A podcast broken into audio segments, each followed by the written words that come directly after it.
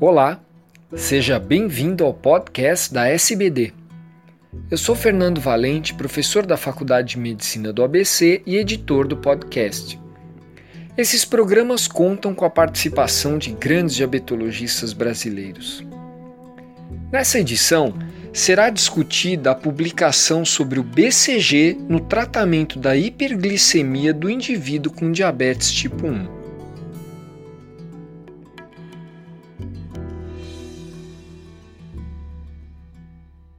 Olá, vamos dar seguimento aos podcasts da Sociedade Brasileira de Diabetes.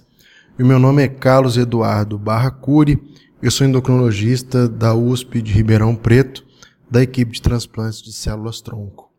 O tema do nosso podcast, é, desta vez, é o uso de BCG no tratamento de pessoas com diabetes do tipo 1. O objetivo da gente falar do BCG em pessoas com diabetes tipo 1 foi porque houve realmente uma grande repercussão na mídia leiga e também durante o Congresso Americano de Diabetes de 2018, que aconteceu em Orlando. É, a, o, o, projeto, o estudo de BCG, foi apresentado em Orlando pelo grupo da doutora Denise Faustman, da, da Harvard, e o grupo dela apresentou um pôster. Eu tive a oportunidade de discutir o pôster dela com ela é, durante o ADA e, e, coincidentemente foi publicado o paper ligado a esse pôster numa das revistas da Nature chamada Nature Vaccines. Então não é uma revista de endocrinologia. E vale destacar que o, o trabalho da doutora Denise já ganhou repercussão na mídia leiga já em 2012. Eu já tive a oportunidade de dar uma entrevista também para a mídia leiga sobre um pequeno paper, um pequeno estudo é, feito, publicado no PLOS ONE. E, na verdade, o que o grupo dela acredita é que vacinar de BCG uma pessoa com diabetes tipo 1 possa promover uma imunomodulação via produção endógena de TNF. Então, é, essa que é a hipótese. De onde saiu essa história? Vacinar para BCG, eu posso talvez imunomodular esse paciente.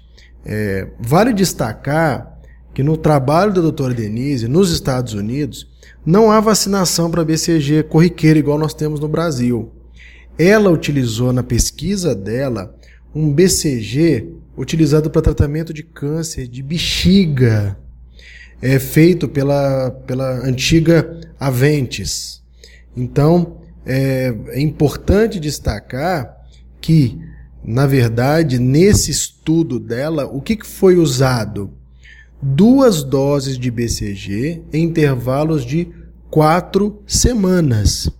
Acontece que a concentração de bacilos de Calmette-Guerin Nessa vacina que ela fez nos pacientes, a vacinação é intradérmica. Ela utilizou um BCG para tratamento de câncer de bexiga e via intradérmica, tá? É bom deixar claro isso. E a dose era 0,160 miligramas de bacilos. Só para todo mundo ter uma ideia, o que é feito no Brasil, a vacinação feita para recém-nascidos é de 0,1 miligrama. Então já é diferente. A concentração da vacina americana é cerca de 60% maior do que a que nós temos aqui no Brasil. É, na, o, o, o que foi apresentado no ADA e o que foi publicado mostra uns gráficos interessantes em que ela compara a evolução natural da hemoglobina glicada de pacientes fazendo tratamento convencional de diabetes tipo 1. Vale destacar que ela incluiu pacientes com diabetes tipo 1 de longa duração e mostra uma boa redução da hemoglobina glicada naqueles pacientes que utilizaram do BCG as duas doses em intervalos de quatro semanas. Acontece que quando a grande, o grande ponto é que ela não cita nem no paper, nem no pôster a evolução das doses de insulina. Isso é um, é um dos grandes, uma das primeiras críticas que a gente já, já começa a fazer, além da dose do BCG.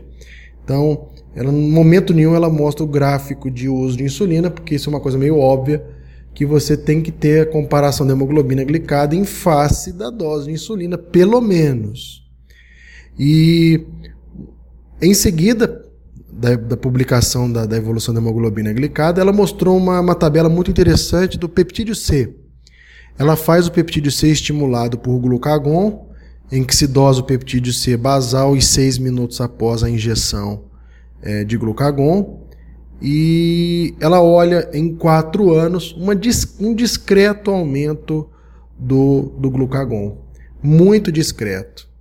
E esse gráfico se refere a um N de 6 pacientes. Repito, N de 6 pacientes. Discreto aumento de glucagon, sem falar da dose de insulina, mas conversando com ela diretamente no posto, ela foi muito clara: nenhum paciente parou de usar insulina nesse estudo dela. É, com relação à avaliação imunológica, infelizmente o grupo dela não fez avaliação do repertório imunológico após o, o uso das duas doses de BCG. O que eles fizeram foi avaliar, sim, a, a, a, repercussão na epigenética de alguns genes ligado à imunotolerância. E, de fato, é, o uso do IBCG diminuiu a metilação de algum, alguns genes, por exemplo, FOXP3, CTLA4 e por aí vai. Mas nada mais do que isso. E a avaliação da epigenética foi no N de 3, 3 pacientes. Ela avaliou também a expressão de RNA em fatores de tolerância imunológica, como FOXP3, receptor de L2, CTLA4 e parece houve realmente uma maior expressão do RNA, no N de 3 também. Mas ela não avaliou a frequência dos, dos tipos de células, não avaliou CD4, CD8, não avaliou numericamente a autoimunidade ligada direto à célula beta.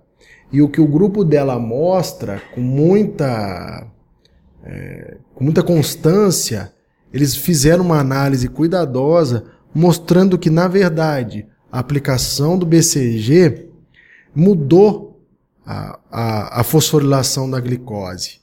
Ela fez com que a glicose fosse utilizada pela via aeróbica. E isso ela mostra muito bem, tem uma figura bastante interessante que eu sugiro que vejam. É uma coisa realmente nova. Você mostrar que aumenta o consumo de glicose, aumenta a glicólise por via aeróbia, e ela acha que é por isso que a glicemia caiu nesses pacientes. Ela realmente não fez uma análise de repertório imunológico completa, então realmente fica difícil falar da, da imunomodulação aqui nesse paper. Mas isso é estranho porque ela fala da fosforilação glicolítica aeróbica, mas ela não fala da dose de insulina. E por outro lado, conversando comigo lá durante o congresso, ela falou que a perspectiva seria ela usar BCG em diabetes do tipo 2, que é uma doença completamente diferente do diabetes tipo 1. Então, infelizmente, é, eu continuo vendo o uso de BCG como um uma grande estudo a ser realizado. Nada mais do que isso. Nós não podemos tomar, é, não podemos falar nem que é bom, nem que é ruim. Precisa ser é, estudado mais. E, infelizmente, alguns veículos da, da mídia, isso não é culpa dos autores, os autores fizeram o trabalho deles. Mas alguns repórteres, infelizmente, não sabem analisar isso. É, saiu uma grande matéria no jornal The Telegraph, é, no Reino Unido, falando que quase curou o diabetes, realmente não foi isso, a ponto do ADA emitir uma nota dizendo que isso que a gente acabou de dizer, que é uma coisa promissora, interessante, mas que merece mais estudos. E de fato é isso. Do ponto de vista de plausibilidade biológica, eu, infelizmente, do meu ponto de vista pessoal, não acho plausível isso, porque é, estudos feitos com drogas imunomoduladoras muito agressivas não foram capazes de mudar a história natural do diabetes tipo 1. Então também não acho plausível que a BCG consiga isso. Bom, eu espero ter ajudado a elucidar a questão do BCG para os associados da Sociedade Brasileira de Diabetes e em breve voltaremos com algum outro podcast. Um grande abraço a todos.